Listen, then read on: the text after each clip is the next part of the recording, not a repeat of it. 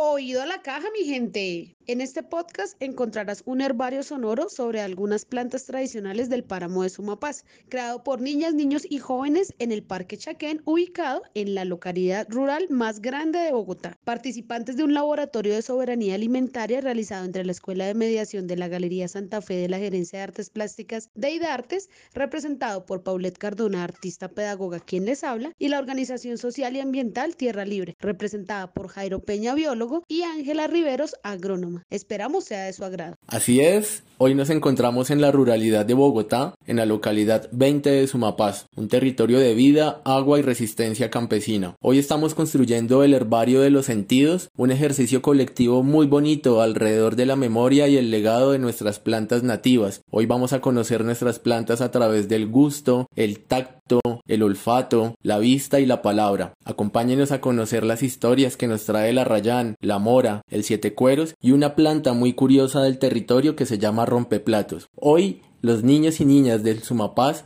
se toman la palabra y le darán voz al territorio y a las plantas nativas de nuestra querida Sumapaz.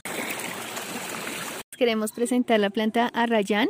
Es una planta de color cafecita, arrugada, ovalada, con muchas pecas y dentro de ellas es muy, muy medicinal porque nos sirve para el dolor de muela. Buenos días, eh, estamos en el Parque Chaquén del Sumapaz. Estamos conociendo la planta que se cultiva aquí, la mora. Buenos días, yo soy Dana. Estamos conociendo la planta mora. Y tiene espinas. También en las plantitas eh, eh, son blancas. Tienen como cieritas. Y ay, a mí me gusta comer la mora porque es demasiado así y me gusta el color.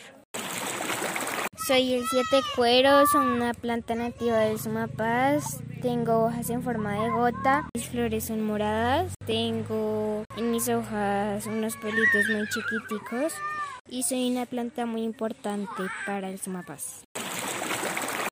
Esta es una planta nativa de la localidad 20 de Sumapaz y se llama romper platos.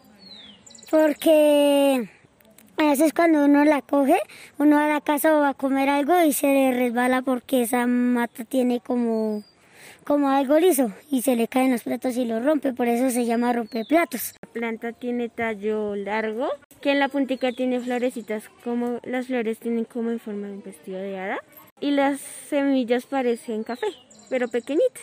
Y las hojas son como ovaladas con rayitas de diferentes colores, el tallo es verde oscuro y clarito. Y arriba, en arriba ya terminando el tallo, tiene como el corazón de la, de la planta.